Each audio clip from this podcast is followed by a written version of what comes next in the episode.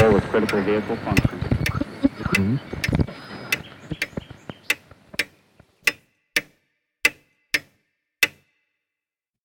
Herzlich willkommen zu Zukunft Denken, Episode 68. Wir sind im Jahr 2023 angekommen und ich hoffe, es geht Ihnen trotz der turbulenten Zeiten gut. Ich beginne das Jahr mit einem Thema, das für Entscheidungen unserer Gesellschaft in komplexen Fragestellungen von größter Bedeutung ist. Das Thema der heutigen Episode ist Modelle. Was ist ein Modell in Bezug zur Realität? Welche Arten von Modellen gibt es und wie sollen wir als Gesellschaft mit Modellen umgehen? Im Besonderen bei Fragen, die das Verhalten komplexer Systeme in die Zukunft projizieren, wie etwa Klimamodelle. Mein heutiger Gesprächspartner ist, und das freut mich ganz besonders, ein wiederkehrender Experte, Dr. Andreas Windisch. Andreas ist theoretischer Physiker, der 2040 an der Universität Graz Subauspiciis Präsidentis promoviert hat. Nach mehreren Jahren als Postdoc an der Washington University in St. Louis in den USA, als Schrödinger Fellow des österreichischen Wissenschaftsfonds, kehrt er nach Österreich zurück und übernimmt die Rolle eines Forschungsteamsleiters bei No Center, einem Forschungscenter für KI. Andreas ist Mitbegründer und Leader der Reinforcement Learning Community, einer eigenständigen Arbeitsgruppe, die Teil des unabhängigen Thinktanks AI Austria ist. Zudem ist Andreas Honorary Research Scientist der Washington University in St. Louis. Er betreut auch Startups beim European Space Agency Incubator, Science Park Austria und lehrt KI an der Fachhochschule Ioneum. Außerdem ist er seit März 2022 auch an der TU Graz. Es gibt wie immer einiges in den Shownotes, Links und Referenzen zu anderen Episoden sowie Materialien, die im Gespräch vorkommen. Werfen Sie also auch immer einen Blick auf die Webseite des Podcasts. Wenn Ihnen diese Episode gefällt oder der Podcast im Allgemeinen, hören Sie doch auch ältere Episoden an. Ich versuche, die Episoden so zu gestalten, dass es nur wenig Bezug zu aktuellen Geschehnissen gibt. Die Idee ist es immer, Themen herauszuarbeiten, die von längerer Bedeutung sind. Empfehlen Sie den Podcast auch Freunden, Familien, Kollegen, wenn Sie die Themen für wichtig halten, denn nur so kann der Podcast weiter wachsen und auch der Diskurs über diese Themen sich vertiefen. Sie können Episoden auf YouTube, Spotify oder auf der Webseite des Podcasts hören. Ich empfehle Ihnen aber die Nutzung eines der zahlreichen Podcast-Players. Abonnieren Sie den Podcast dort und Sie versäumen keine Episode und können auch ältere Episoden leicht nachhören. Damit wieder genug der Vorrede zum Gespräch mit Andreas. Hallo Andreas, freut mich, dass du dir heute wieder Zeit nimmst. Hallo Alexander, vielen, vielen Dank für die Möglichkeit. Du bist ja schon ein Serientäter mittlerweile, was?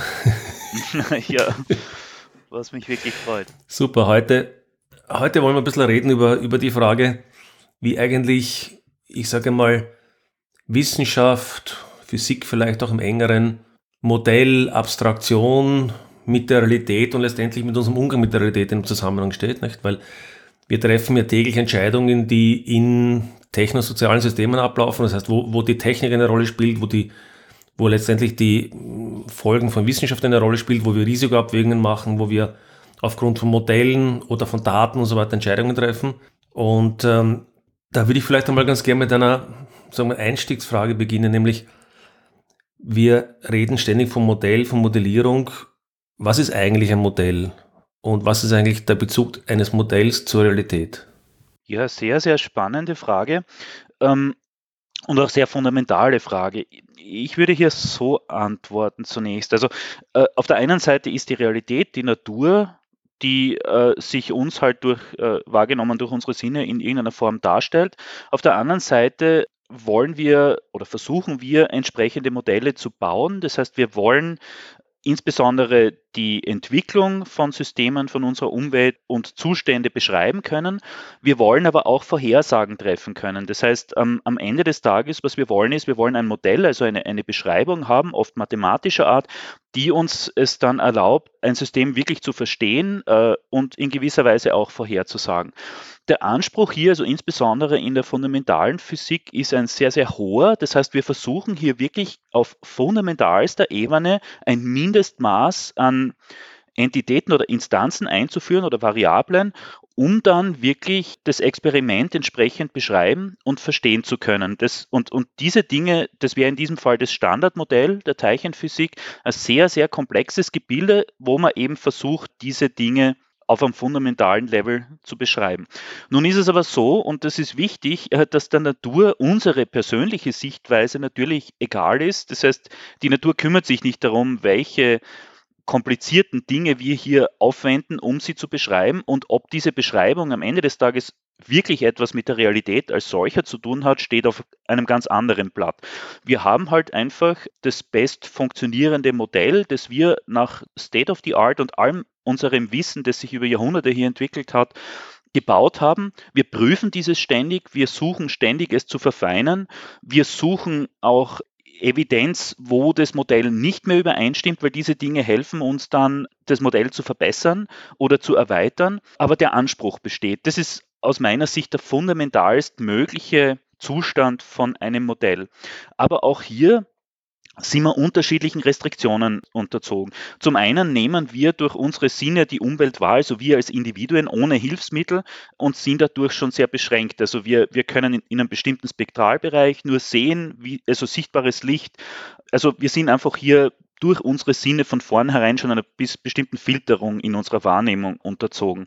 Das heißt also, hier hält aus meiner Sicht das Höhlengleichnis sehr gut, dass wir in Wirklichkeit nicht die Welt als solche wahrnehmen, sondern den Schattenwurf, der durch eine Lichtquelle an eine Wand im Prinzip hier passiert. Äh, das ist hier zunächst einmal mit unseren Sinnen und natürlich auch mit unseren technologischen Möglichkeiten sind wir nicht in der Lage, beliebig gut die Realität wahrzunehmen und können daher eben immer nur versuchen, mit dem Modell möglichst nah an die Wirklichkeit heranzukommen. Ähm, ja, das wäre aus meiner Sicht, was, was ein, ein Modell wäre. Ja, der Filter, du hast da ein paar Sachen angesprochen, wo ich vielleicht gerne auf das eine oder andere mal äh, noch mhm. zurückkommen würde, nämlich äh, auf das Thema des Filters und der Wahrnehmung kommen wir vielleicht später noch zurück. Aber zwei Dinge, die mir so ad hoc einfallen, ist das eines, äh, wir haben ja es offensichtlich mit verschiedenen Ebenen zu tun. Du hast sozusagen vom, vom Standardmodell der Teilchenphysik gesprochen, ne? da sind wir jetzt im ganz kleinen, mhm. im ganz physikalisch kleinen. Und jetzt ist dann natürlich die Frage, mhm. Wie weit kann ich jetzt mit einem so ganz fundamentalen Modell dann die Welt im Großen beschreiben. Nicht? Und da, da stoßen wir über die verschiedenen Schichten der Welt schon einmal an Grenzen. Das heißt, wir brauchen dann wahrscheinlich unterschiedliche, weil es ist ja meinem Verständnis nach eher nicht zu erwarten, dass wir sozusagen das Standardmodell jetzt anwerfen und damit entscheiden jetzt, äh, wie ein Tesla beschleunigt oder sowas. Nicht? Das ist ja, da sind wir ja sozusagen eine so fundamentale Modellierung wird uns, glaube ich, ja auf sehr lange Zeit nicht gelingen. Das heißt, wir werden Modelle für verschiedene Ebenen brauchen. Ne? großartiges Argument und vielen Dank für diesen, für diesen Einwand. Äh, was du ansprichst, ist der Begriff der Skala und ähm, der ist essentiell wichtig. Also ich habe hier jetzt das äh, in, in der Antwort der Definition des Modells das Standardmodell der Teilchenphysik erwähnt, weil das den Anspruch stellt, wirklich ein echtes Modell zu sein, so fundamental wie nur möglich. Das heißt, wir versuchen nicht Effekte effektiv zu beschreiben, sondern wir versuchen das wirklich auf fundamentalster Ebene zu machen. Natürlich hält dieses Modell, also die Skalen, auf denen wir hier unterwegs sind, sind irgendwo 10 hoch minus 15 Meter, also winzig kleine Skalen und natürlich ist dieses Modell, auch wenn es im Prinzip die Geschicke der Welt im Innersten beschreibt, nicht geeignet, um zum Beispiel auf Mikrometerskalen oder so äh, die, die Emergenz von, von Zellen äh, zu beschreiben, in keiner Weise. Also hier gibt es eine Hierarchie nach der Skala und je nach Skala und Fragestellung wählen wir die geeignete Theorie und die, eigenen, die geeigneten Zugänge zur Modellierung. Wenn du zum Beispiel du hast die Beschleunigung von einem, von einem Tesla-Fahrzeug angesprochen zum Beispiel, das wäre im Bereich der, der klassischen Mechanik angesiedelt. Das heißt, wir haben es hier mit Systemen zu tun, die sich, die nicht hochenergetisch sind, die sich langsam bewegen im relativistischen Sinn und die makroskopisch sind. Das heißt, wir können klassische Mechanik hier verwenden. Wenn wir jetzt in, in diesem Bild bleiben und wir betrachten einigermaßen größere Skalen, also makroskopische Systeme, die hochenergetisch sehr, sehr schnell, kinetische Energie sehr hoch, sehr schnell sind, dann bräuchten wir relativistische Mechanik. Wenn wir zusätzlich zu diesen hohen, ähm, beziehungsweise wenn wir nach wie vor lang, äh, äh, langsam unterwegs sind und wir machen die Systeme sehr klein, dann brauchen wir Quantenmechanik als Theorie. Und wenn man beides macht, also sehr, sehr kleine Systeme, sehr hochenergetisch, dann brauchen wir Quantenfeldtheorie und das ist genau, wo das Standardmodell dann angesiedelt ist. Das heißt also, wir müssen je nach Skala die geeignete Beschreibung wählen und die eigentlich wirklich fundamentalste ist die des Standardmodells aus meiner Sicht. Andere Dinge sind dann oft effektive Modelle, wo man dann weiß, okay, es reicht aus, auf dieser Skala diese oder jene Beschreibung heranzuziehen, um meine Fragen äh, mit, mit hinreichender Genauigkeit beantworten zu können. Aber das heißt, wenn ich das richtig interpretiere, dass wir eigentlich, wenn wir die Welt sozusagen wissenschaftlich betrachten, dass wir sowas mit einer mit Schichten von Modellen zu tun haben, also Modelle, die auf unterschiedlichen Skalen operieren, weil wir in Wahrheit, sei es auch aus pragmatischen Gründen, nicht in der Lage sind, quasi ab initio, also quasi vom kleinsten weg zum größten hin alles mit einem Modell durchzurechnen. Das heißt, wir brauchen irgendwie, und korrigiere mich dann, wenn ich das falsch zusammenfasse, wir brauchen so auf verschiedenen Skalen unterschiedliche Modelle, die aber dann doch zumindest eine Kohärenz haben müssen, nicht? Also ich kann kein Modell haben, das auf einer Skala, naja, stimmt nicht ganz, nicht? Weil die, weil die klassische Mechanik, die Newtonsche Mechanik stimmt in dem Skalenbereich, aber sie stimmt eben nicht mehr, in, wenn ich die Skala deutlich verlasse, nicht? Das heißt, es gibt dann schon Inkohärenzen zwischen den Modellen eigentlich. Ganz genau, das ist richtig. Also man kann hier nicht einfach ähm, unbedarft den, den Limes oder halt den Grenzwert von, von einem Modell nehmen und erwarten, dass man nahtlos ins nächste Modell übergeht, sondern das sind wirklich Modelle, die ihre Gültigkeitsbereiche haben, die oft auch überstrapaziert werden, was ein großes Problem ist, weil wenn ich ein Modell nehme und ich, ich wende es außerhalb des Gültigkeitsbereiches an, bekomme ich nach wie vor Antworten, allerdings keine Antworten, von denen ich annehmen kann, dass die eben die Realität abbilden. Das heißt, die Modellauswahl ist durch die Skala und die Fragestellung bedingt und ist wichtig, um entsprechend äh, qualitativ gute Aussagen und Vorhersagen zu bekommen. Auf das Überstrapazieren von Modellen würde ich gerne später nochmal ein, eingehen. Mhm. Vielleicht noch ein, ein, letzter Gedanke, der vielleicht ein bisschen äh, philosophischer Natur ist. Äh, ein Modell, also ich, ich hätte auch verstanden, dass du sozusagen von zwei Arten von Modellen gesprochen hast. Das Modell, das sozusagen auf Teilchenphysik, also auf der kleinsten Ebene, auf den kleinsten Teilchen operiert, ist irgendwie eines, von dem wir doch hoffen, dass es sozusagen ein sehr fundamentales Modell ist. Während Modelle, die eher auf höheren Ebenen operieren, sind oft Modelle, die halt vielleicht, wie, wie zum Beispiel die klassische Mechanik, die bestimmte Effekte, zum Beispiel makro, makroskopischen in dem Fall jetzt, richtig beschreiben, die aber nicht in einem ontologischen Sinne richtig sind, nicht? Also die nicht in einem fundamentalen Sinne richtig sind. Ne? Das ist das eine. Mhm. Und das andere aber, was wir bei Modellierung natürlich auch immer haben, ist, man muss auch den richtigen äh, Grad an Abstraktion finden. Also das Beispiel, was, was da immer wieder genannt ist, das Beispiel der Landkarte. Nicht? Wenn ich eine, Land, eine Landkarte ist ja auch ein Modell, die, die Karte einer Stadt zum Beispiel, ein Stadtplan oder sowas, nicht? Mhm. Ist ja auch ein Modell der Realität, aber in diesem Modell zeichne ich ja nicht alles ein, was eine Realität ist. Ich zeichne nicht ein, dass dort ein äh, Schaufenster zerbrochen ist oder was weiß ich was, nicht? Sondern, mhm. äh, weil wenn ich das machen würde, hätte ich ja kein Modell mehr, sondern dann hätte ich etwas, mit dem ich ja nichts anfangen kann, weil ein Modell soll ja auch eine gewisse Grobheit auf eine gewisse Weise oder eine gewisse Abstraktion haben, nicht? Das heißt, auch da verliere ich unter Umständen bewusst auch an, äh, an Details. Mhm. Da waren jetzt viele Dinge dabei. Ich versuche das einmal für mich zu ordnen. Äh, das erste, was du gesagt hast, ist die fundamentalen Eigenschaften von Modellen auf der einen Seite, äh, wenn man in die kleinsten Dinge geht und eben auch die geeignete Auswahl bzw. Abstraktion von, von Modellen bei größeren Skalen. Das ist absolut richtig. Auf der einen Seite bei fundamentalen Modellen ist es wirklich so, dass wir hier am Ende des Tages natürlich ist es auch so, dass wir nicht wissen, wie die Natur ist, aber wir finden Einklang mit zum Beispiel ganz elementaren äh, mathematischen Symmetrien und solchen Dingen. Das heißt, hier gibt es einen engen Zusammenhang mit Instanzen, die die Natur zu wählen scheint und bestimmten Eigenschaften in der Mathematik, die hier einen Zusammenhang nahelegen in gewisser Weise. Also das wäre der Grund, warum ich diese Dinge fundamental nenne und daher etwas anders betrachte, als wenn ich jetzt zum Beispiel klassische Mechanik für die Beschleunigung von einem, von einem Auto zum Beispiel betrachte. Äh, bei effektiven Modellen ist es so, dass das ist richtig, also man muss den geeigneten Level der Abstraktion wählen, man muss versuchen, die, die Skalen äh, entsprechend aufzulösen. Das heißt, wenn ich hier Systeme proben möchte, dann muss ich sicherstellen, dass meine Freiheitsgrade so gewählt sind, dass sie tatsächlich auch die Dynamik des Systems an dieser Skala adäquat repräsentieren.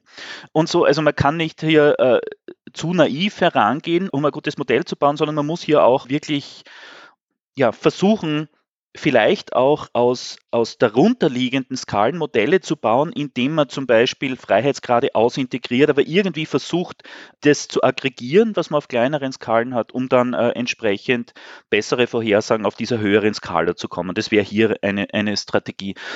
Der andere Punkt, den du angesprochen hast, kannst du das noch einmal wiederholen, was du zuletzt sagtest? Bitte? Die Landkarte, also die Frage, wie, wie, welche, mit welcher Genauigkeit ich sozusagen hier in der Modellierung vorgehe. Genau. Mhm. Äh, die Genauigkeit hängt aus meiner Sicht vor allem von der, von der Fragestellung ab. Das heißt, wenn man bei der Landkarte bleiben wollen, ähm, ist es so, dass man heutzutage natürlich, wenn man jetzt, äh, keine Ahnung, mit Google Maps in einer fremden Stadt herumläuft oder so, kann man im Prinzip ja den, den Grad der, der Auflösung wählen, beziehungsweise man kann sich auch ganz gezielt zu bestimmten Punkten navigieren lassen. Das heißt, hier hängt es ein bisschen von der Fragestellung ab, wenn ich jetzt mit dem Auto von A nach B fahre, quer durch eine fremde Stadt, dann sind mir natürlich jetzt der Stores oder, oder Hotels und so weiter äh, nicht wichtig, aber wenn ich jetzt zum Beispiel in meiner Umgebung ein Hotel oder Restaurant suche, dann sehr wohl. Das heißt, hier kann ich im Prinzip diese Dinge geeignet wählen. Und ein weiterer Gedanke, den ich hier noch einbringen wollte, ist, in, in der Fliegerei zum Beispiel als Pilot hat man eine Vielzahl an Informationen zur Verfügung aus unterschiedlichsten Instrumentarien, die man halt für die unterschiedlichen Flugzustände oder Flugphasen braucht. Und da ist es irgendwie auch wichtig, auch psychologisch beziehungsweise aus Human Factor Sicht wichtig, in der richtigen Flugphase die richtigen Informationen zur Verfügung zu stellen, aber andere Dinge eben nicht. Das heißt, diese Auswahl hier hat dann einen großen Impact darauf, wie wir Informationen verarbeiten und auch nutzbar machen können. Das heißt also, diese Auswahl von geeigneten Informationen ist aus meiner Sicht eine sehr, sehr wichtige, ähm, die eben auch von der, von der Fragestellung abhängt.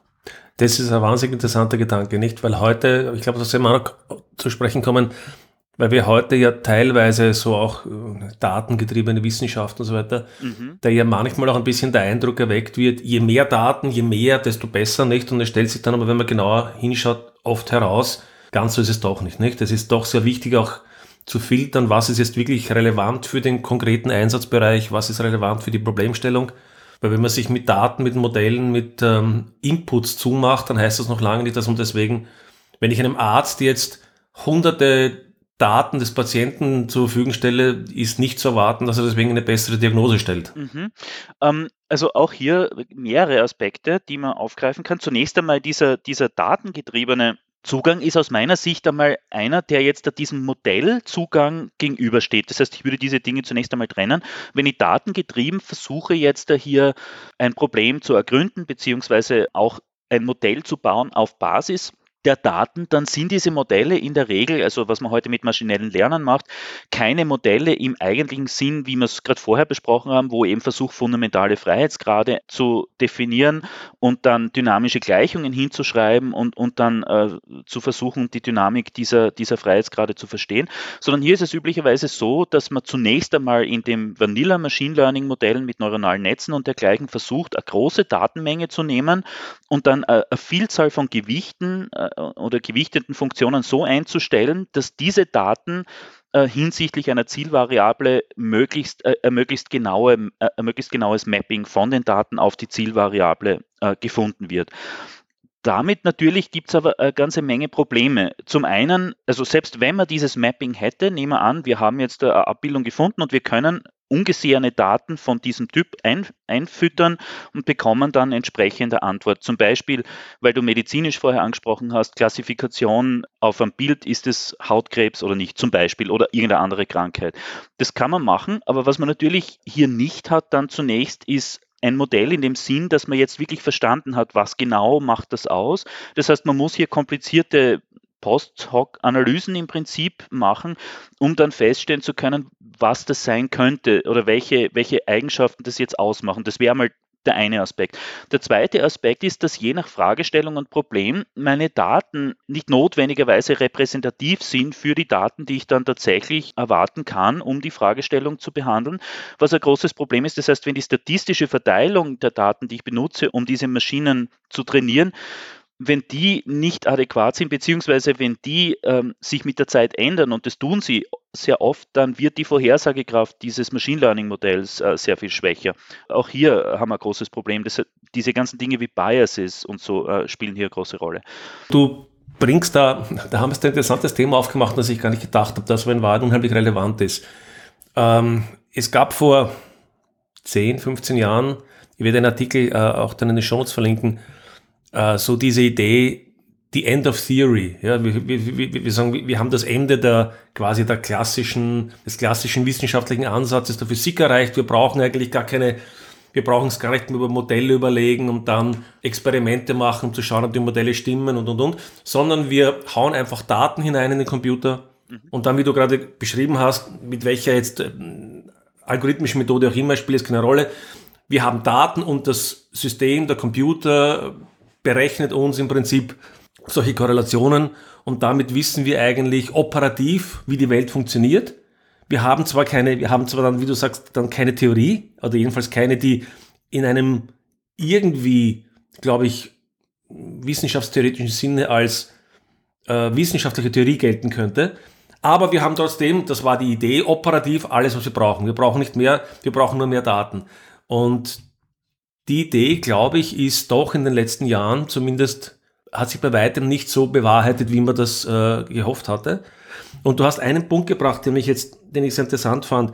Du hast diese Biases eingebracht und die Frage, naja, die Idee geht ja irgendwie, ich, ich muss irgendwie Daten in das System, also auf der elementarsten Ebene muss ich Daten haben, die das Problem irgendwie zu beschreiben hilft. Nicht? Du hast das Beispiel Hautkrebs gebracht. Und da, glaube ich, stehen wir vor einem erkenntnistheoretisch interessanten Problem. Also meine Hypothese wäre, es gibt keine, Mo mhm. es gibt keine Beobachtung ohne Modellbildung. Und Daten äh, sind letztendlich das Ergebnis einer Beobachtung, nicht? Weil wenn ich sage, okay, ich möchte Hautkrebs diagnostizieren, dann muss ich mir ja vorher überlegen, ja, welche Daten könnten da relevant sein? Die Daten der Verkehrsunfälle auf der Südosttangente werden es nicht sein. So, hm. also ich brauche, aber trotzdem, also ist nicht, nicht so abstrakt gesagt, aber ich brauche zumindest überlegen, was muss ich messen? Muss ich Hautfarbe messen? Muss ich, was weiß ich, Blut, Blutwerte messen? Irgendwas, nicht? Und die Frage, welche Beobachtungen ich mache, setzt ja schon ein gewisses Modell voraus. Setzt zum Beispiel das Modell voraus, dass ich weiß, was Hautkrebs ist. Dass ich im Grunde weiß, mhm. ja, Hautkrebs entsteht, ich bin kein Arzt, der entsteht irgendwie so und so mit diesen jenen Mechanismen. Sonst kann ich gar nicht zurechtschneiden, welche Daten ich überhaupt brauchen könnte, um dieses Modell zu trainieren. Und wenn ich dann alle x-beliebigen Daten in das Modell hineinwerfe, wissen wir, dass dann der Regel nichts herauskommt. Auch das absolut richtig. Ähm, da möchte ich ganz kurz zurückgehen äh, zu dem, was wir ganz eingangs äh, in der Diskussion festgehalten haben, dass im Prinzip wir mit der Wahrnehmung der Welt äh, bestimmten Einschränkungen unterworfen sind. Das heißt, wir können nur messen, was wir technisch messen können. Wir können nur wahrnehmen, was unsere Sinne und was unsere Sinne zulassen, dass wir wahrnehmen können. Das heißt, hier sind wir von vornherein eingeschränkt.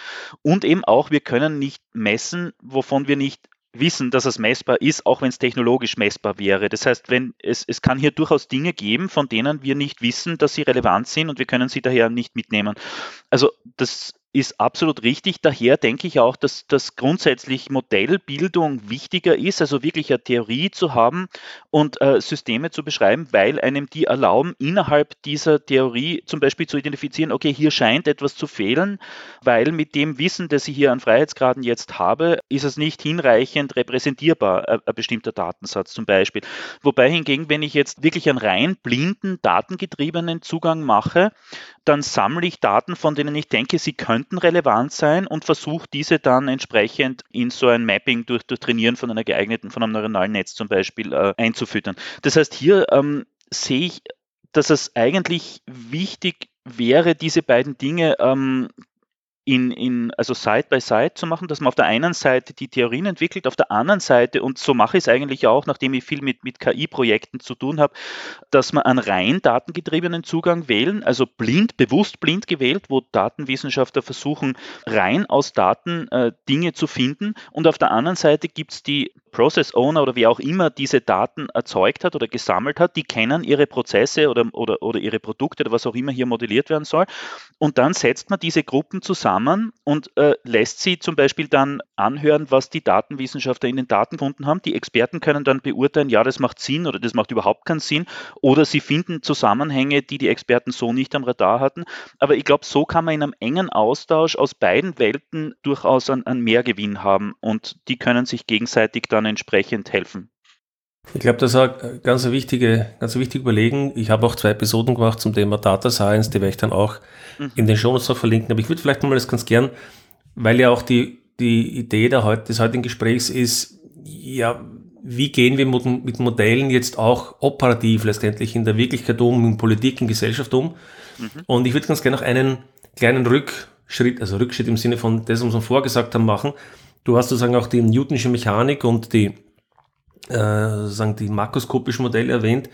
Jetzt ist ja die Newtonische Mechanik ja eigentlich etwas, was unglaublich zuverlässig in weiten Bereichen unseres praktischen Lebens funktioniert, aber dann doch teilweise zu sehr überraschenden, ähm, zu, zu sehr überraschenden Erkenntnissen führt. Ich möchte gerne auf ein, auf, ein, auf ein historisches Projekt zurückkommen, weil ich das ganz illustrativ finde, weil die meisten Menschen sind sehr überrascht, wenn man ihnen das erzählt. Mhm. Äh, es gab ähm, Ende des 19. Jahrhunderts gab es den König Oskar den dritten, glaube ich, oder zweiten von Schweden, mhm. der einen Preis ausgeschrieben hat für, und das musst du dann vielleicht ein bisschen genauer erklären, was das bedeutet, zur Lösung des N-Körperproblems. Also es geht da, glaube ich, darum, dass man mehrere Körper mit Masse hat, die gegeneinander, also aufeinander wechselwirken. Mhm. Und eigentlich, wenn man das sozusagen mit Laien bespricht, die keine Physiker sind, das habe ich in der letzten Zeit ein paar Mal gemacht, mhm. geht eigentlich jeder davon aus, naja, das hört sich eigentlich nach einem ganz einfachen Modell an. Ich meine, ich habe keine, ich habe keine Teilchen, keine, was ich, äh, Quarks oder irgendwas oder keine Elektronen, sondern das sind ja große makroskopische Körper, eine Handvoll davon, nicht? Und, und die wechselwirken halt äh, klassisch miteinander da wäre die Physik eine eindeutige Lösung für dieses Problem haben, wie die einander, miteinander wechselwirken. Mhm. Und äh, dieses N-Körperproblem hat eben der König Oscar ausgeschrieben. Henri Poincaré, der sehr bekannte äh, Wissenschaftler der Zeit, hat dann auch den Preis dafür bekommen für eine, wenn ich es richtig verstanden habe, eine spezielle Interpretation des Dreikörperproblems, also wo er sich mit dem Verhalten von Dreikörpern beschäftigt hat das sich aber dann nachher als fehlerhaft herausgestellt hat. Also eigentlich hat er den Preis gar nicht verdient. Aber äh, es ist äh, Geschichte hin und her. Was hat es jetzt mit diesem Drei-Körper-, Zwei-, Drei-, N-Körper-Problem auf sich? Und wie gesagt, eigentlich, das ist doch banale Physik, das müssen wir doch äh, leicht lösen und äh, modellieren können. Mhm. Äh, sehr, sehr spannende äh, Frage, äh, beziehungsweise spannendes Thema. Also, äh, wie du sagst, hier geht es eigentlich um im Prinzip klassische Mechanik drei Körper, zum Beispiel das Planetensystem wäre ein sehr gutes Beispiel dafür.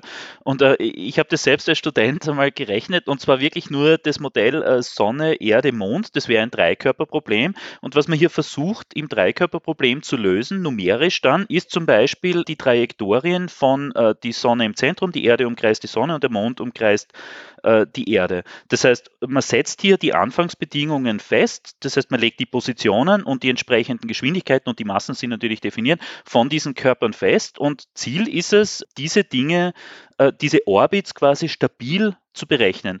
Das Problem bei diesem System ist, und es gibt eine ganze Menge an solchen Systemen, dass die äh, chaotisch sind. Das heißt, es sind im Prinzip Systeme, von denen man annehmen würde, dass sie sehr stabil und, und, und sehr äh, leicht zu rechnen sind, wie du sagst, weil makroskopisch und groß. Aber das ist leider nicht der Fall. Das ist hochkomplex und mir ist es damals als Student nicht gelungen, numerisch in meinen naiven Ansätzen damals, da war ich erst im dritten Jahr oder so meines Studiums, also da kannte ich die Techniken auch noch nicht so gut. Ich habe es irgendwie geschafft, die Erde um die Sonne zu kriegen, aber der Mond, ich habe, glaube ich, keine einzige volle Umdrehung des Mondes um die Erde geschafft, der ist mir dann immer in, äh, ja, abgehauen, de, de facto.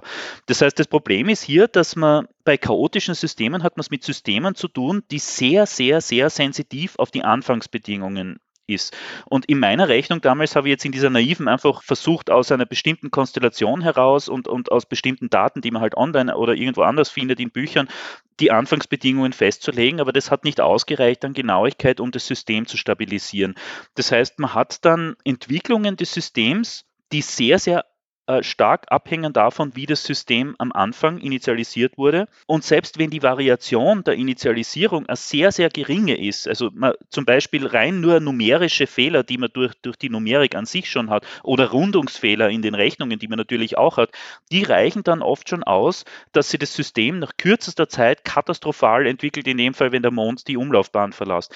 Das heißt, hier haben wir ein System, das eben chaotisch ist und diese chaotische Dynamik entwickelt sich aufgrund von einer Sensitivität auf die Anfangsbedingungen. Warum mir dieses Beispiel so gut gefällt an der Stelle ist, weil ich meine, wir haben es hier mit drei Objekten zu tun, nicht? Wir haben es mit drei klassischen Objekten zu tun. Mhm. Wir, wir haben ja in dem Modell alles andere ausgeschlossen. Wir haben ja jetzt den Jupiter nicht drin und den Mars nicht drin und was mhm. weiß ich, sondern wir haben ja wirklich jetzt nur drei Objekte, ne? Sonne, Mond, äh, äh Sonne, Erde, Mond. Und das ist für viele Menschen schon überraschend, dass man eigentlich schon so ein, ja, eigentlich einfaches System, dass man da unter bestimmten Rahmenbedingungen schon eigentlich nicht zu einer geschlossenen Lösung kommt. Ja, das ist richtig. Also das liegt in der nichtlinearen Dynamik des Systems und äh, es gibt viele Systeme dieser Art, die diese Eigenschaft zeigen wo das System zunächst einfach scheint, aber dann de facto äh, ein sehr reichhaltiges Verhalten in, in der Dynamik zeigt. Und eben auch es uns in gewisser Weise verunmöglicht, mit hinreichender Genauigkeit solche Systeme zufriedenstellend über lange Zeiträume hinweg zu lösen. Das heißt, hier sind uns auch in gewisser Weise natürliche Grenzen gesetzt in der Vorhersagekraft unserer Modelle. Das heißt, ähm, ja, also hier sind wir definitiv eingeschränkt.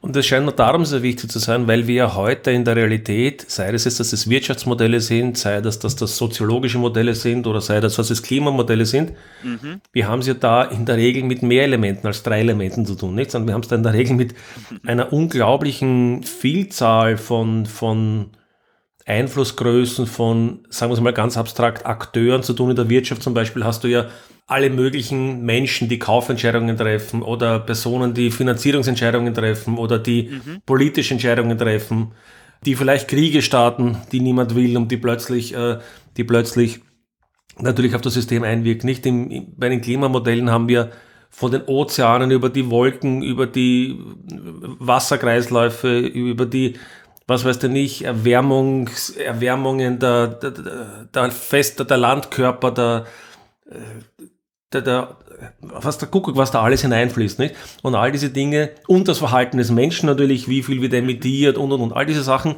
sind in diesen Modellen drinnen und wechselwirken miteinander auf äußerst komplexe Weise. Mhm. Und äh, da glaube ich, ist manchmal ein bisschen mehr Bescheidenheit angesagt, was wir hier uns letztendlich auch langfristig von solchen Vorhersagen äh, erwarten dürfen. Das kann ich absolut unterschreiben. Ähm, auch dazu zwei Gedanken. Zunächst, äh, das Dreikörperproblem ist nicht linear in der Dynamik, zeigt chaotisches Verhalten und entzieht sich damit einer, einer adäquaten Beschreibung, die wir uns wünschen würden. Ähm, es heißt aber jetzt nicht notwendigerweise, dass nur weil die Anzahl der Freiheitsgrade von drei auf, äh, was weiß ich, mehrere Millionen anwächst, dass dadurch die Hoffnung komplett verloren geht, weil wir bei Systemen mit einer sehr großen Population Statistik entsprechend nutzen können. Das heißt, hier äh, können wir durchaus mächtige Einsichten erlangen äh, durch rein statistische Analysen. Aber natürlich, was du, was du dann im Weiteren angesprochen hast, wenn wir jetzt das Klima hernehmen als Modell oder das Wetter oder die Dynamik von, äh, von, von einer Gesellschaft als solchen, hier natürlich haben wir dieses Problem und aus meiner Sicht sind es zwei Dinge, die man hier, die wirklich, wirklich wichtig sind und wo ich mir wünschen würde, dass sie jede und jeder auch mitnimmt aus so einer Überlegung. Und das ist zum einen, wir müssen uns des Umstandes bewusst werden oder sein, dass wir keine absoluten Einsichten erlangen können aus solchen Systemen. Das heißt, wir können Trends entdecken, wir können äh, bestimmte Dinge antizipieren, aber wir können sicher nicht absolute Zustände vorhersagen. Das heißt, Vorhersagen sind wirklich nur Abschätzungen, die immer mit Unsicherheiten behaftet sind. Das ist der eine Punkt. Und der zweite Punkt ist, dass je länger die Zeiträume sind, über die hinweg wir versuchen zu projizieren, desto unsicherer werden diese Systeme. Wobei diese Zeitskalen oder diese Zeiträume hängen jetzt natürlich auch von der intrinsischen Zeitskala des Systems ab. Das heißt, wenn ich zum Beispiel kosmische Skalen äh, betrachte, dann habe ich es mit ganz anderen Zeiträumen zu tun, als wenn ich jetzt äh, zum Beispiel Bakterien in einem äh Ganz genau. Ja.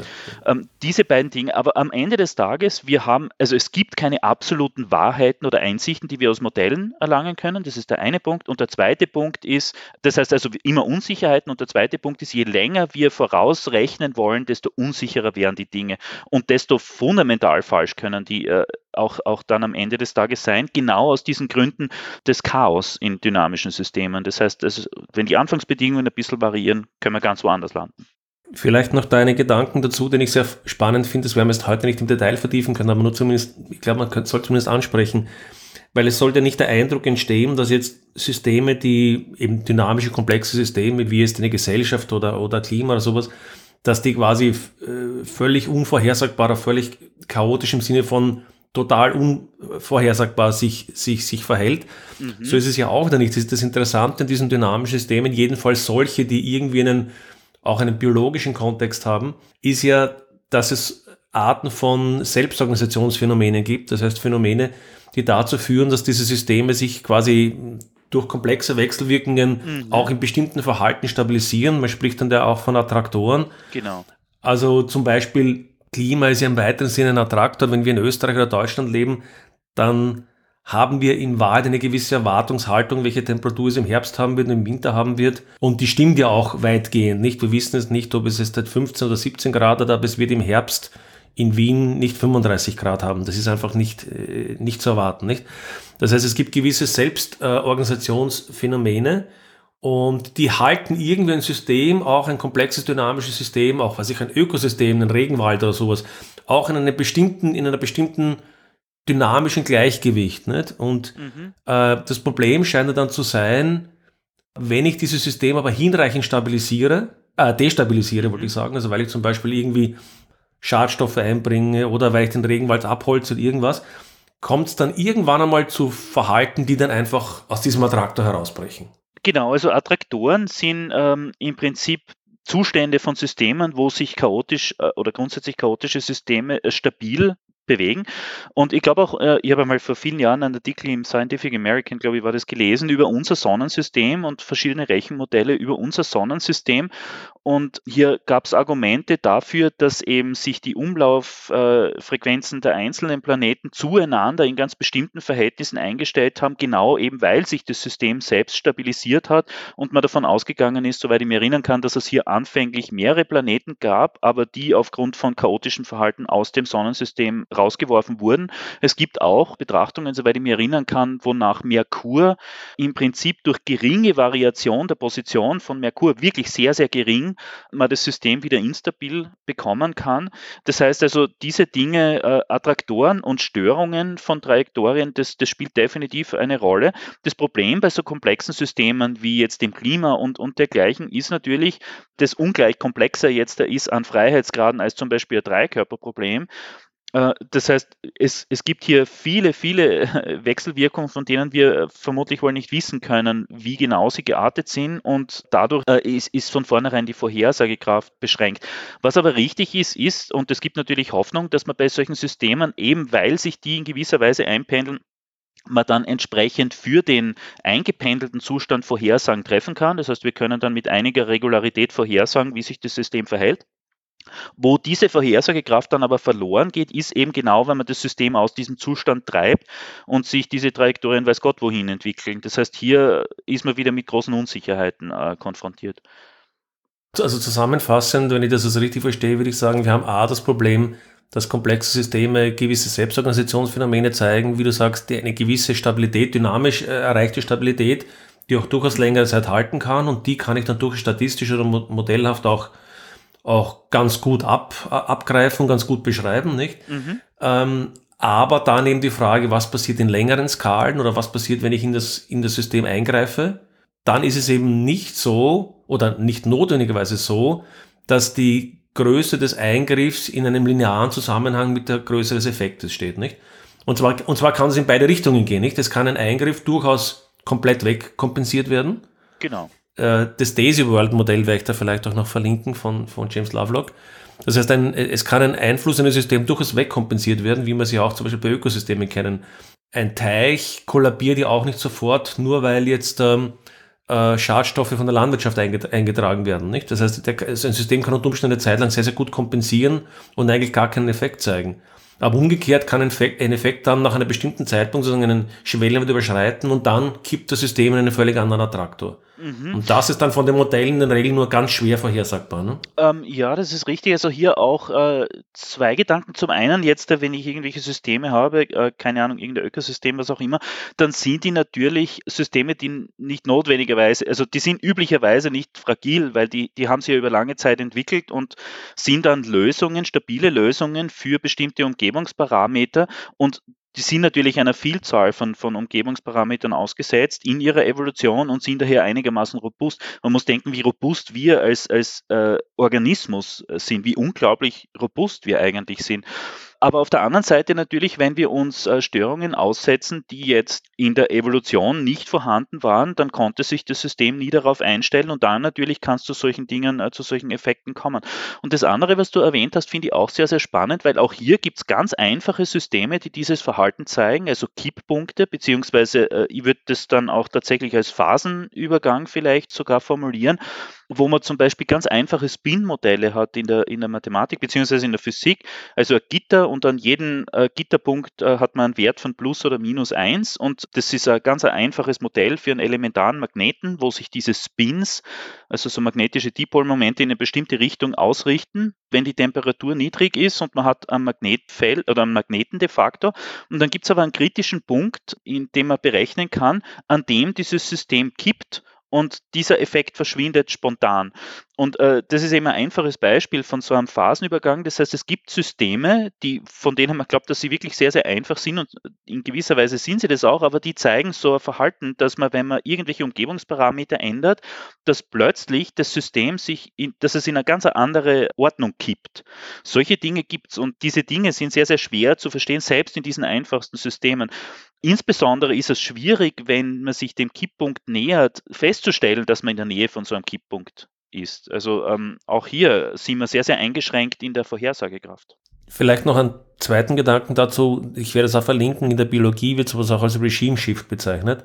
Also wenn ein bestimmtes okay. Ökosystem, zum Beispiel die Sahara war in der weiten Vergangenheit keine Wüste, sondern ein anderes äh, Ökosystem. Mhm. Und wenn ein Ökosystem sozusagen aufgrund von bestimmten äh, Verhältnissen dann irgendwann einmal kippt, also eben der, ein Tipping Point überschritten ist und dann zum Beispiel eben ein Teich kollabiert, also die, was ich, die Eutrophiert zum Beispiel oder sowas, das wird dann auch als Regime Shift bezeichnet in der Biologie. Mhm. Also das heißt, wir sehen das quasi von, wir sehen diese Kipppunkte und dieses Ändern von einem Attraktor zum anderen in der Physik schon in relativ, relativ trivialen, also relativ einfachen Beispiel, wie du gesagt hast, aber wir sehen sie eigentlich auch auf, auf höheren Ebenen der Komplexität. Und das scheint mir persönlich auch einer der Punkte zu sein, die in der Diskussion einfach, glaube ich, immer noch nicht richtig verstanden wurden dass wir es immer dann, wenn wir mit globalen oder mit großen, komplexen Systemen zu tun haben, dass diese Systeme zwangsläufig selbst organisiert sein müssen und, und auch eine gewisse dynamische Stabilität haben müssen, weil sonst würden sie nicht so lange existieren. Weil ein Ökosystem, das nicht eine gewisse Selbstorganisation äh, und auch mhm. äh, Resilienz gegenüber Einflüssen hat, würde es als Ökosystem nicht geben. Das wäre über die Jahrhunderttausende schon längst sozusagen kaputt gegangen. Oder, ja. Ja, ja. Nur eben, das heißt nicht, dass es ewig hält und dass es ewig alle externen Einflüsse mhm. äh, widersteht. Es heißt aber auch, die Unsicherheit geht in beide Richtungen. Nicht? Die Unsicherheit kann heißen, dass das System schneller in eine Richtung fällt, die wir nicht wollen. Es kann aber die Unsicherheit kann aber auch heißen, das System ist viel resilienter, als wir erwartet haben. Also beide Dinge können passieren in Wahrheit, nicht? Nur wir wissen es eigentlich nicht. Und das ist ein bisschen die Sorge, die ich mit der Modellierung habe dass wenn wir zu viel Wert auf Klimamodelle oder irgend sonst was legen, dass wir in Wahrheit hier eine Scheinsicherheit, ja. äh, also speziell, wenn wir jetzt von Modellen reden, die über 100 Jahre oder sowas gehen, nicht? Da bin ich persönlich hochgradig skeptisch, ob wir da zu viel Wert drauf legen sollten. Ähm, ja, das, das sehe ich grundsätzlich auch so. Ähm, im Prinzip knüpft es an das an, was wir vorher besprochen haben. Also aus meiner Sicht, es, man muss sich der, der, Unsicherheiten bewusst sein und insbesondere auch der Unsicherheiten äh, in der Projektion über längere Zeiträume.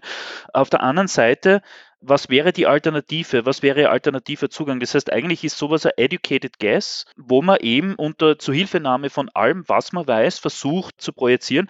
Wo man am Ende des Tages landet, ist dann eine ganz andere Frage. Das heißt also, auf, aufgrund der Argumente, die du auch vorher gebracht hast, kann das völlig daneben liegen. Aber es ist trotzdem aus meiner Sicht nach wie vor, ähm, ja, es ist ein educated guess. Gehen wir vielleicht auf das auf, auf das, wie, was es für, was es für Handlungsrelevanz ähm, hat. Gehen wir vielleicht auf das ein bisschen später nochmal ein. Mhm. Ich würde noch ganz gerne vielleicht einen letzten Gedanken ja. noch, noch einbringen, der vielleicht auch ganz wichtig zu verstehen ist. Speziell, wenn wir es mit, mit globalen Systemen zu tun haben, ist es, würde ich ja sagen, auch sehr schwer, wird die Modellierung auch darum sehr schwer, weil es, äh, du hast es ja schon bei den Planetensystemen beschrieben, nicht? Wenn dich eigentlich nur unter Anführungszeichen nur das Verhalten von Mond und Erde interessiert, kann ich ja nicht nur Mond und Erde heranziehen, sondern ich muss mir auch überlegen, die Sonne und ich muss mir die anderen Planeten möglicherweise auch hinzunehmen.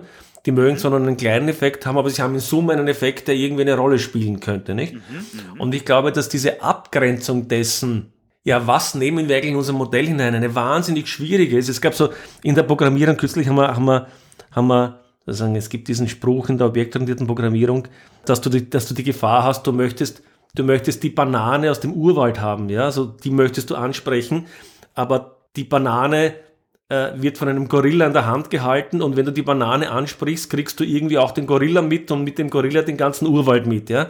Also sagen, du willst eigentlich nur die Banane, aber kaum hast du dich versehen, hast du den ganzen Urwald in der Hand, ja. ja. Und, und dasselbe Problem hast du natürlich auch, wenn du sagst, okay, keine Ahnung, wie, uns interessiert der äh, brasilianische Regenwald und, und, und wie sich der jetzt ökologisch ja, verhält. Ja, ja wo, Frage, ja. wo setze ich da die Systemgrenzen an?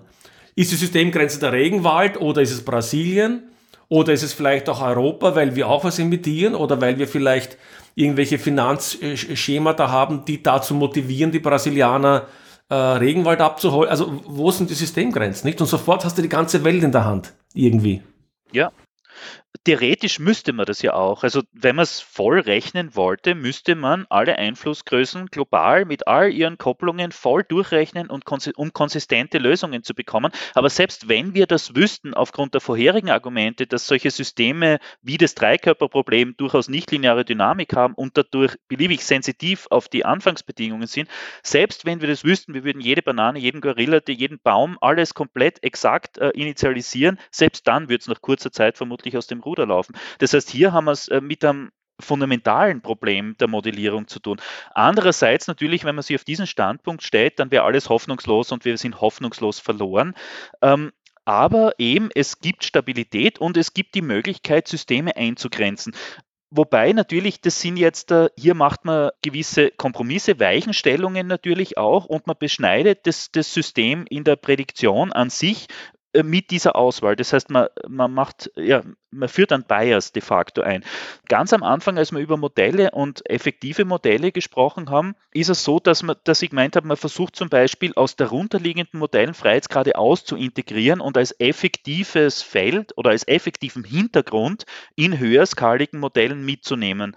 So Mean Field nennt man sowas oft auch, dass man eben versucht, wirklich, man kennt die exakte Dynamik vom Hintergrund nicht, aber man versucht sie so im Mittel irgendwie mitzunehmen und lässt dann seine Freiheitsgrade mit diesen gemittelten, überintegrierten Hintergrund wechselwirken. So kann man das im Prinzip machen. Die Frage ist jetzt bei, bei, bei so komplexen Systemen, du hast jetzt über, über den Regenwald und dergleichen gesprochen, die Auswahl dieser Dinge ist das Problem. Das heißt, äh, also es sind wirklich, es ist die Skala, was sind die Längenskalen, über die hinweg ich interessiert bin, was sind die Zeitskalen. Das heißt, ich muss eine räumliche und eine zeitliche Auflösung wählen, die geeignet ist, die Dynamik entsprechend mitzunehmen. Das heißt also, ich möchte, dass meine Zeitauflösung wesentlich kürzer ist als die üblichen Zeitskalen, über die hinweg das System variiert.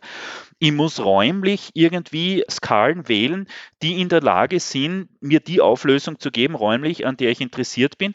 Und ich muss alle Effekte der Umgebung mitnehmen mit einer geeigneten effektiven Kopplung, die mir entsprechend mit einer gewissen Kopplungsstärke zumindest mit irgendwie gemittelten Effekten von der Außenwelt äh, auch diese noch mitnehmen. Und dann hätte ich mal ein erstes Modell, mit dem ich versuchen kann, dieses System zu beschreiben. Und ich müsste natürlich äh, auch dann immer wieder verfeinern.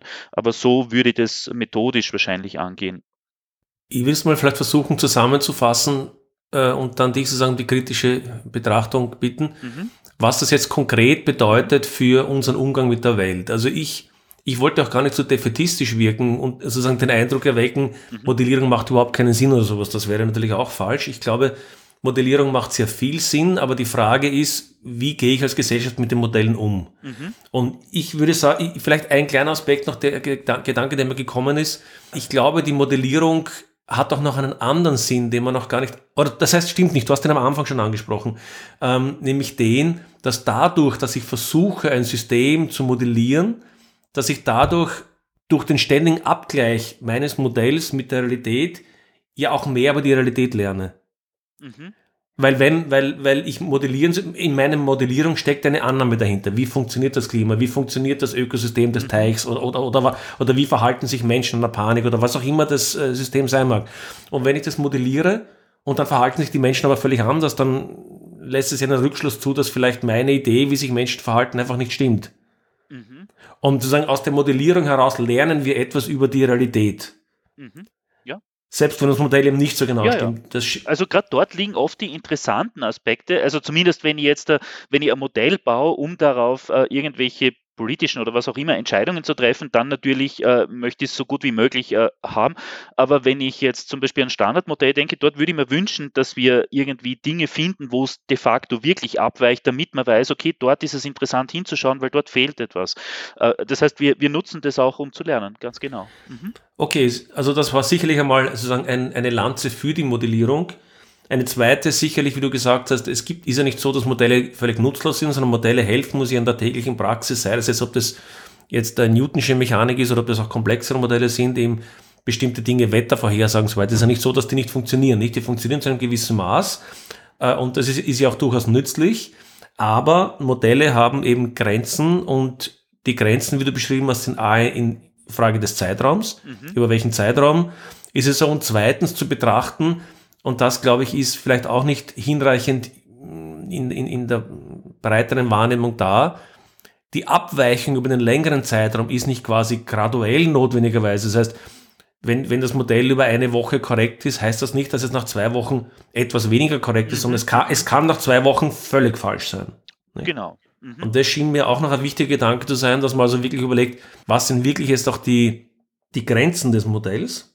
Und dann, glaube ich, sollten wir uns der Frage stellen, okay, aber was bedeutet es jetzt konkret für die Handlungen einer Gesellschaft, zum Beispiel für Risikomanagement oder für Managemententscheidungen? Weil was ich schon immer wieder erlebe, ist, dass wir dem Wunsch verfallen oder dem Glauben verfallen, wir müssen nur mehr Daten sammeln, wir müssen nur mehr Metriken, nur mehr KPIs oder, oder nur mehr Modelle machen, dann werden wir quasi mehr, mehr Daten, mehr, mehr Modelle, dann werden unsere Entscheidungen besser und dann wird auch das Risiko unseres, unseres Unternehmens, unseres Staates, unseres, was auch ich, was auch immer, wird immer kleiner dadurch.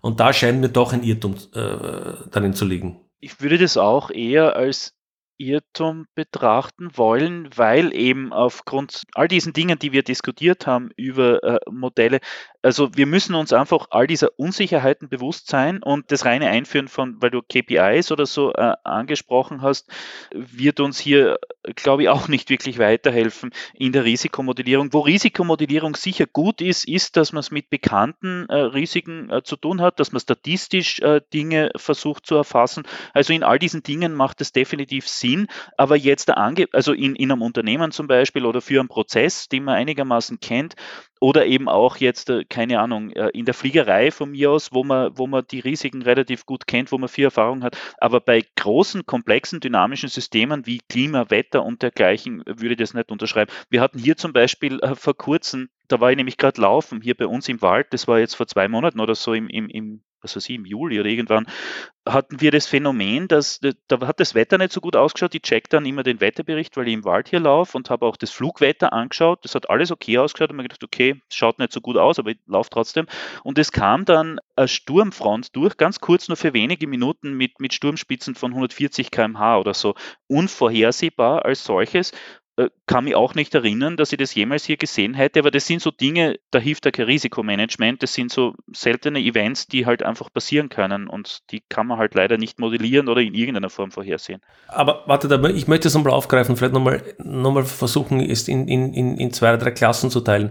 Mhm. Mir scheint es ganz wichtig zu sein, wenn man vom Risikomanagement spricht, zumindest von zwei unterschiedlichen Arten von Risiken in unserer Gesellschaft zu sprechen. Die eine sind die, wie du gesagt hast, wo man bestimmte Dinge immer wieder macht oder immer wieder erlebt, auf ähnliche Weise erlebt. Mhm. Ja, wo ich also viele Daten habe mhm. über lange Zeit und wo ich erwarte, dass sich auch in Zukunft dieses System in einer ähnlichen Weise verhält. Zum Beispiel gesagt Flugverkehr. Ne?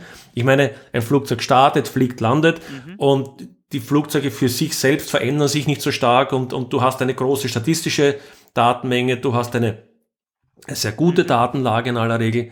Oder Klassiker ist auch, was Versicherungen seit Jahrhunderten machen. Nicht? Versicherungen versichern bestimmte Risiken, ja, ja. die relativ gut ab, zum Beispiel eine Lebensversicherung. Ich meine, wenn es nicht gerade einen Großkrieg gibt oder sowas oder eine Pandemie gibt oder sowas, dann sind das Dinge, die eben und das ist dann tatsächlich nicht vorhersagbar. Nicht? Das ist auch der Grund, warum so Katastrophenereignisse in den Versicherungsbedingungen immer ausgeschlossen sind. Nicht? Mhm. Wenn du in ein Kriegsgebiet reist, dann ist eben deine Reiseversicherung nicht mehr gültig. Mhm. Mhm.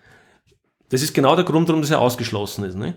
Aber eben im, im Regelstandardfall einer Reiseversicherung, wenn du auf Urlaub nach Kroatien fährst, dann hat die Versicherung, ich weiß nicht, 100.000 Kroatienreisen oder sonst was.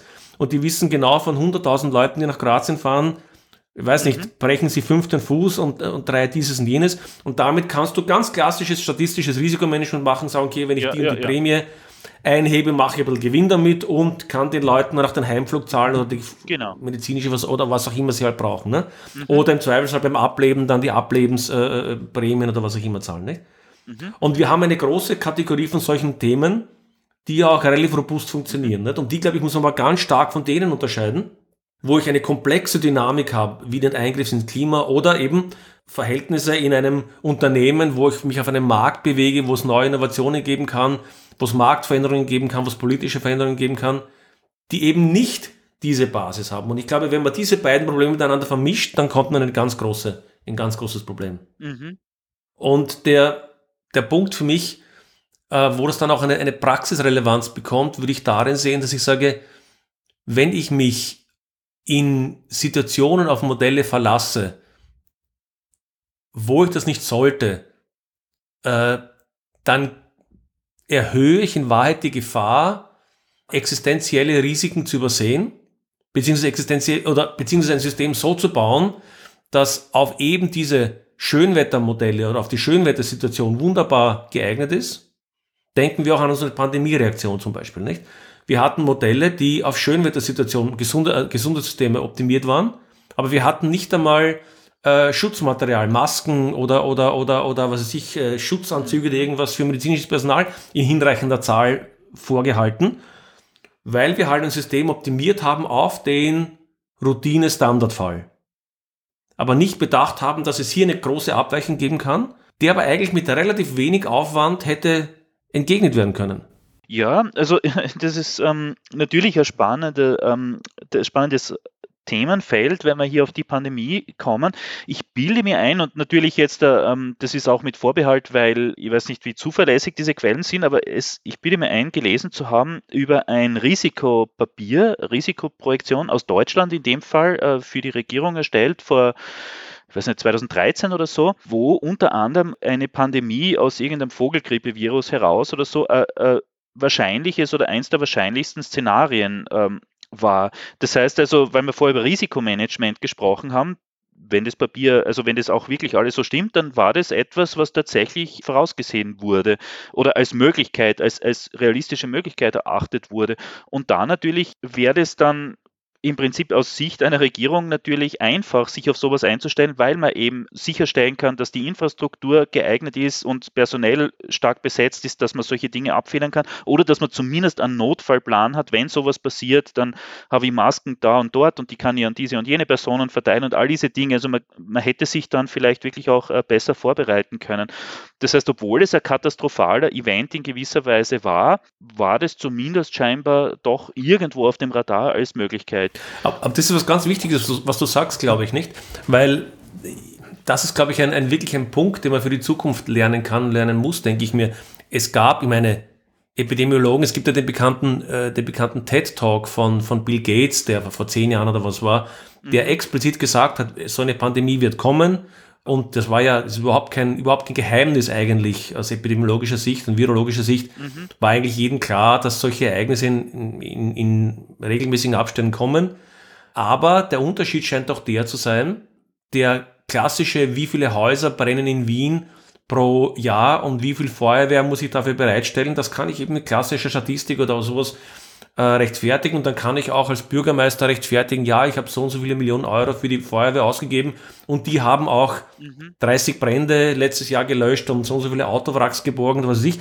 Das, das kann ich rechtfertigen, nicht? Weil ich, mhm. weil ich quasi die, wie soll ich sagen, Ursache und Wirkung in relativ klaren, klarem Zusammenhang haben. Mein Modell oder meine Statistik ist da klar. Es werden nächstes Jahr jetzt nicht fünfmal so viele Häuser brennen wie heute, das ist nicht zu erwarten und auch nicht zehnmal so viele Verkehrsunfälle sein. Mhm. Und daher ist es politisch auch leichter zu rechtfertigen, warum ich so und so viele Polizisten oder Feuerwehrleute auf sich immer vorhalte. Ja. Aber ein Ereignis, von dem wir wissen, dass es leider eine sehr große Schlagkraft hat, wie eine Pandemie, wo ich aber als Politiker nicht sage, aha, die Pandemie ist für 2023 vorhergesagt, für Juni 2023, daher bereite ich mich vor. Sie ist eben nicht für Juni 2023 vorhergesagt. Sie ist vorhergesagt mit einer gewissen Wahrscheinlichkeit jedes Jahr, kleine Wahrscheinlichkeit, aber wenn sie kommt, haben wir, haben wir ein existenzielles Problem. Genau. Und für solche Sachen haben wir uns nicht als Gesellschaft oder auch als Unternehmen gelernt vorzubereiten. Ja, das, äh, den Eindruck habe ich, hab ich auch. Man hätte aber zumindest also Notfallpläne oder Strategien entwickeln können und die in der Schublade haben, falls solche Dinge ähm, auftreten. Ja, glaube ich auch, dass hier einfach zu wenig äh, passiert wird. Ich meine, hinterher ist es natürlich immer einfach, aber wenn vorher bereits äh, Evidenz da war, beziehungsweise das, das Problem als solches erkannt und identifiziert wurde, dann natürlich ähm, ja, hätte man dem schon äh, mehr Aufmerksamkeit schenken können, wirklich. Vielleicht noch ein, ein, ein Gedanke, der mir jetzt noch einfällt, weil der auch immer wieder in der öffentlichen Diskussion ist, ist der Umgang mit langfristigen Risiken. Und da gibt es eine sehr unterschiedliche Idee, etwa zum Beispiel in den USA oder in Europa. Und da wird in Europa immer das, oder sehr häufig das Vorsorgeprinzip also ins Spiel gebracht. Mhm. Und mit dem habe ich auch so meine gewissen Probleme. Die Idee des Vorhersageprinzips ist, dass ich eigentlich eine Art von Beweisumkehr habe. Also wenn du irgendetwas in den Markt bringen möchtest, ein, eine Technologie oder irgendwas, dann musst du quasi, äh, jedenfalls ist das die Idee der, der, der starken, des starken Vorhersage, äh, starke, des starken Vorsorgeprinzips, musst du im Grunde belegen, dass deine Technologie in der Zukunft keinen Schaden anrichtet oder der Schaden äh, sozusagen diese, diese Dimension nicht überschreitet und so weiter nicht. Mhm. Während in den USA in der krasseren Interpretation jedenfalls eher das Gegenteil gelebt wurde in der Vergangenheit, du darfst einmal was tun und dann, wenn ein Schaden passiert, dann sozusagen du es nicht mehr tun oder dann wird es quasi eingeschränkt. Das ist quasi die Umkehr der Geschichte. Nicht? Und da gibt es ja auch heftige Diskussionen, welche dieser beiden ähm, Wege sozusagen der vernünftigere ist und ich habe das Gefühl, dass wir auch hier in der europäischen Diskussion von einer Scheinsicherheit ausgehen. Die Idee, dass ich in irgendeiner komplexen Technologie mit einer nennenswerten Wahrscheinlichkeit vorhersagen kann, was diese Technologie in zehn Jahren macht, halte ich für eine völlig verdrehte Idee. Ich meine, überlegen wir uns, was Facebook vor 10 oder 15 Jahren war. Das war irgendwie ein Adressbuch für College-Absolventen oder sowas, ja. Was ist Facebook heute? Wer hat das vor bei, bester, bei besten Willen, ich weiß jetzt nicht, wie alt Facebook ist, 15 Jahre, 10, irgend sowas, nicht? Äh, wer hätte das zu Beginn von Facebook vorhergesagt, dass es die äh, Auswirkungen hat und wer hat, hätte es bei einem anderen sozialen Netzwerk, das nach drei Jahren tot war, ja? Wer hätte das, also die Vorhersagen waren ja alle falsch. Mhm, mh. Das heißt, ich glaube, dass dieses Vorhersagprinzip auf eine trivialen Weise natürlich stimmt. Ja, wenn ich jetzt irgendeine Technologie mache, die jetzt Arsen in die Umwelt bläst, ja, dann wird es gut sein, das nicht zu tun, nicht? weil ich schon vorweg weiß, das wird nicht, das wird der Gesundheit der Menschen nicht zuträglich sein. Nicht? Aber okay, das sind die, die relativ trivialen Fälle. Aber bei allen nicht trivialen Fällen glaube ich, dass wir da sehr schnell in die Irre laufen. Ja, das glaube ich auch. Ich meine, hier natürlich äh, ist man demselben demselben Problem ausgesetzt wie in der komplexen Modellierung, die wir, die wir vorher schon besprochen haben. Äh, man kann diese Dinge nicht vorhersehen und insbesondere, weil du vorher Facebook oder so genannt hast, wo dann verstärkt durch irgendwelche äh, Dynamiken in Gesellschaften als solches, dass dann diese Dinge zum Selbstläufer werden. Wie soll man sowas, in, in welcher Weise soll man solche Events vorhersehen können? Ich meine, das ist ja absurd. Und jetzt will ich dann zum Abschluss zur Frage kommen, okay, aber was bedeutet das jetzt konkret für Wissenschaftler? Nehmen wir an, du bist ein Wissenschaftler, der jetzt irgendwelche Modelle macht, die halt bestimmte Vorhersagen machen, die durchaus eine gesellschaftliche, gesellschaftliche Relevanz haben oder haben können. Mhm. Äh, und was bedeutet das für die Politik oder auch für Management, die mit solchen Modellen umgehen? Mhm. Und was bedeutet es auch für den, für den Menschen, also für, für den Richtig, Einzelnen? richtig. Ja, ja. Was bedeutet es für den Bürger? Genau. Ähm, für den Wissenschaftler dort ähm, ist die Verantwortung aus wissenschaftsethischer Sicht, glaube ich, jene, dass man die Dinge nicht oversellt quasi, also dass man eben seine, seine, dass man nach besten Wissen und Gewissen und nach besten wissenschaftlicher, nach besser wissenschaftlicher Praxis seine Modelle entwickelt, aber auch in der Kommunikation entsprechend die äh, Shortcomings, also die Einschränkung der Modelle diskutiert, dass man nicht in Absolute verfällt, ist mir hier wichtig. Und auch äh, in einer idealen Welt wäre es so, dass der Wissenschaftler oder die Wissenschaftlerin ihre Modelle baut und den Entscheidungsträgern zur Verfügung stellt, klar die Unsicherheiten, die damit assoziiert sind, kommuniziert, aber keine Deduktionen jetzt, was für die Gesellschaft relevant ist, verbreitet, außer als persönliche Meinung natürlich, die jedem zusteht. Als Politiker ist es hier wichtig, entsprechend diese Dinge aufzunehmen, sich der Unsicherheiten bewusst zu sein und die auch entsprechend zu kommunizieren, wobei das hier ist natürlich eine separate Problematik. Wie kommuniziere ich in einer Krise und, und, und wie viel von diesen Unsicherheiten möchte ich preisgeben und dergleichen? Also das ist ein separates Problem.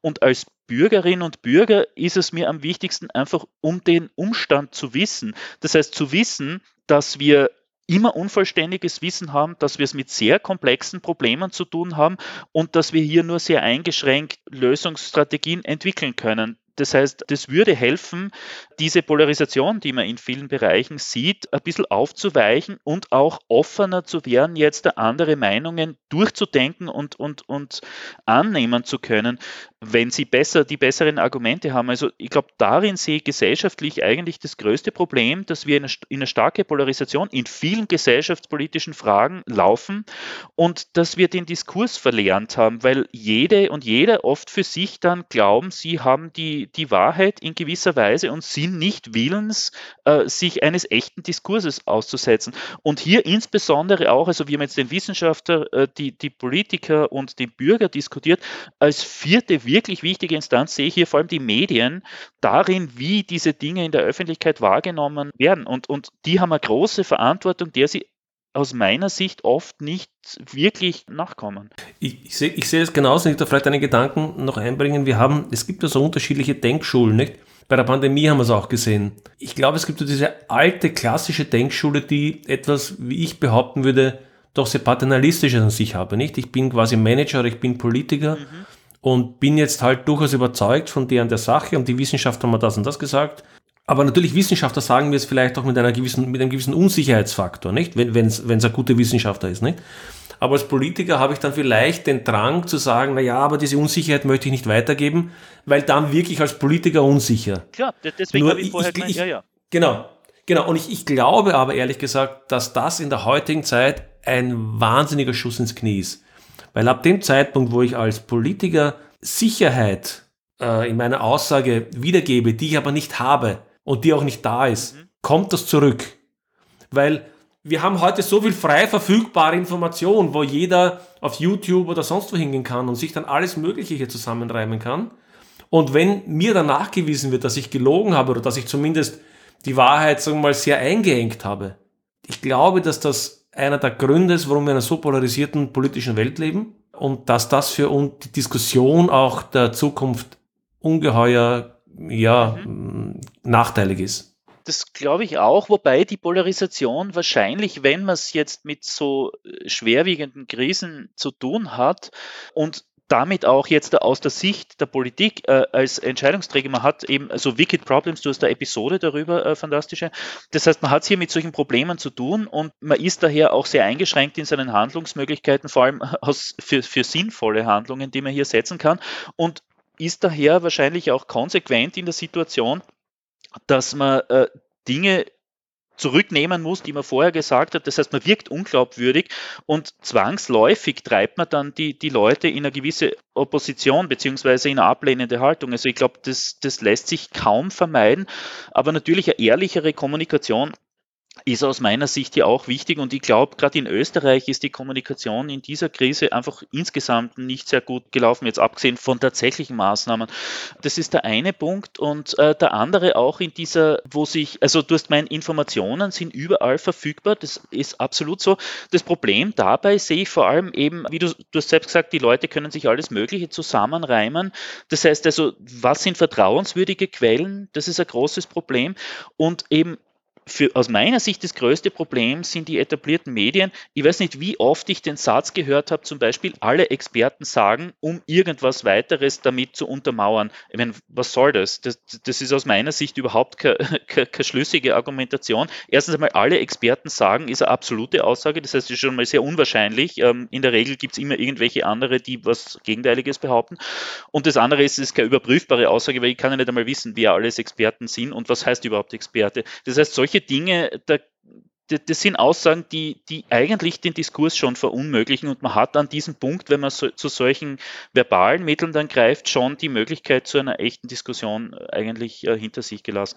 Das heißt, ähm, ja, da wären aus meiner Sicht wirklich die Medien vorrangig wichtig, viel, viel ehrlicher zu kommunizieren und einen Diskurs zu ermöglichen. Und vielleicht mein, mein Aspekt, den ich auch versuche natürlich ja immer wieder auch, auch durchzubringen, ist, auch zu sagen, ich glaube, als moderne Gesellschaft, wenn wir in der Moderne leben wollen, dann glaube ich, müssen wir ein anderes Verhältnis mit, äh, mit Unsicherheit lernen. Mhm. Da müssen wir lernen, dass wir eben in einer Welt leben, die von großen Unsicherheiten mhm. geprägt ist und äh, uns nicht auf Vorhersagen verlassen, die irgendjemand sagt, sondern versuchen eigentlich die Welt so zu gestalten, dass sie auch bei Überraschungen nicht kollabiert. Das wäre mal das eine, nicht? Mhm. Nicht so zu bauen, dass sie halt nur den Modellannahmen gemäß funktioniert und daneben habe ich den Sturm mit 140 km/h und ich habe, äh, ich weiß nicht, was alles passiert, nicht? Auf, auf, aufgrund mhm. dieser Tatsache. Und eben auch, dass wir lernen, dass Führungskräfte im allgemeinen Sinne und Politiker im, vielleicht auch im, im Speziellen, dass wir eher die, das wäre meine, mein, mein Zugang, dass wir eher die ernst nehmen, die auch in der Lage sind, eine gewisse Unsicherheit äh, sozusagen konstruktiv zu vermitteln. Sagen, okay, unsere besten Informationen sind die und die, mhm. aber da ist eine Unsicherheit drin und nicht versuchen, eine falsche Sicherheit äh, wiederzuspiegeln, weil in der heutigen Zeit das fällt, das kommt, nach Monaten kommt es zurück. Und was dann passiert, und ich glaube, das ist das, was mir Sorgen macht, wir, wir kommen in eine Vertrauenskrise. Die Menschen vertrauen den Politikern nicht mehr, sie vertrauen den Wissenschaftlern nicht mehr. Ja. Und dann haben wir gar nichts erreicht. Nicht? Dann, hat, dann haben wir nur erreicht, dass ein großer Teil der Bevölkerung sich dann irgendwelchen äh, Newsgroups oder, oder Telegram-Gruppen oder irgendwelchen obskuren YouTube-Videos äh, ansehen, weil sie sagen, naja, was die Etablierten sagen, stimmt eh alles nicht. Was auch nicht stimmt, nicht? Mhm. Ja, also ich meine, äh, sehr, sehr wahr. Also ich glaube auch, dass wir da schon längst angekommen sind. Es gibt eine Vertrauenskrise in die Politik definitiv. Äh, sieht man eigentlich in, in, in der gesamten westlichen Welt, habe ich den Eindruck. Auch jetzt äh, die Leute untereinander aufgrund der Polarisation. Und man kann sich da nur selbst an der Nase nehmen, weil wir vertreten ja auch als, als Individuen bestimmte Meinungen, sind bestimmte Überzeugungen und wenn man jetzt als ganz extremes Beispiel jetzt da jemanden hernimmt, äh, keine Ahnung, der irgendeiner Flat Earth Theory folgt oder so, dann tun wir die ja genauso als Spinner ab und würden eigentlich kaum in den Diskurs treten mit so einer Person oder sind sicher nicht willens, jetzt äh, unsere Überzeugung dafür aufzugeben.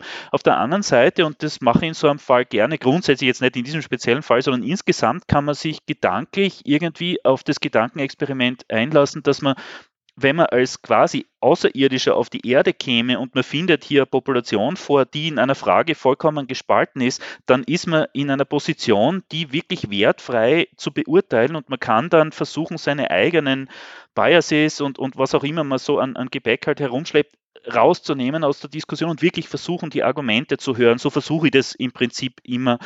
Und wenn man diesen Gedanken wählt, dann dann würde das den Diskurs als solchen ermöglichen. Aber ich glaube, um den Gedanken leben zu können, braucht man viel Erfahrung mit Diskurs an sich und, und man muss sich einfach mit, mit vielen Dingen auseinandergesetzt haben, um dahin zu kommen. Und das ist in der Regel nicht der Fall. Darin liegt das Problem. Und ich weiß auch ehrlich gesagt nicht, weil du vorher gemeint hast, also Unsicherheiten und, und die Welt wird nicht von Anfang auf, also dass, dass es hier zu abrupten Änderungen kommt und wir müssen uns mit, wir müssen lernen, mit Unsicherheiten umzugehen, das glaube ich auch. Ähm, wir sind im Prinzip along for the ride in gewisser Weise, weil wir als Teil der Gesellschaft uns natürlich auch die Dynamiken der Gesellschaft aussetzen müssen, die wir nur sehr bedingt beschreiben können und die, wie es jetzt aussieht, immer stärker zu oszillieren beginnt, in, weg von einem stabilen Orbit, den wir über Jahrzehnte lang gehabt haben gerade unsere Generation, wir sind in Wohlstand und Sicherheit aufgewachsen und wir sehen das jetzt halt vermehrt gefährdet aus unterschiedlichsten Gründen. Und ja, also ich glaube, hier kann man auch nur bedingt eingreifen und wer weiß, wo es hin verläuft. Also ja, schwer zu sagen. Ja, ich würde nur gern deine Gedanken noch zum Abschluss aufgreifen. Mhm. Also wenn ich dich richtig verstanden habe, ich glaube, jeder von uns, du, ich, wir alle haben bestimmte Lieblingsideen, wir haben Meinungen, wir haben, wir haben auch mhm. falsche Annahmen, die vielleicht unseren Aussagen entgegenstellt. Und mir scheint es sehr wesentlich zu sein, äh, Konrad Lorenz, Konrad Lorenz, der, der, österreichische Biologe und Nobelpreisträger, hat in einem seiner Bücher geschrieben, mhm, mhm. mir hat das als Beispiel, oder als, als, als, als Anekdote so gut gefallen, er gesagt, er versucht jeden Tag, wenn er in der Früh aufsteht, seine Lieblingshypothese äh, über Bord zu werfen. also äh, und ich, ich, also mir hat das gut gefallen, weil sozusagen die, diese quasi Idee dahinter besteht, jeder von uns hat seine Lieblingshypothese, aber wenn wir uns quasi nur mit Leuten umgeben, die uns immer auf die Schulter klopfen und sagen, wie super unsere Lieblingshypothese ist, dann stehen wir dann irgendwann mal im Kreis und jeder klopft dem Nächsten auf die Schulter und erklärt, wie super unsere Hypothese ist. Ganz genau. Und wenn die aber falsch ist, dann haben wir genau nichts gelernt. Ne? Also ich, genau. Also was ich hier mache, auch wirklich gezielt, ich ich konsumiere bewusst Medien, von, von denen ich weiß, dass sie opposing Views haben zu meinen, setze mich dem bewusst aus, einfach um die Argumente zu verstehen und, und höre mir das an und versuche mir hier einfach dadurch äh, ein bisschen, äh, wie soll man sagen, äh, besser gewichtetes Bild insgesamt zu machen. Aber natürlich als Mensch ist man äh, mit seinen eigenen Meinungen natürlich und, und Biases behaftet und das ist sehr, sehr schwierig, aber ich versuche es wirklich ähm, und ich glaube, das, das wäre grundsätzlich eine wichtige Sache.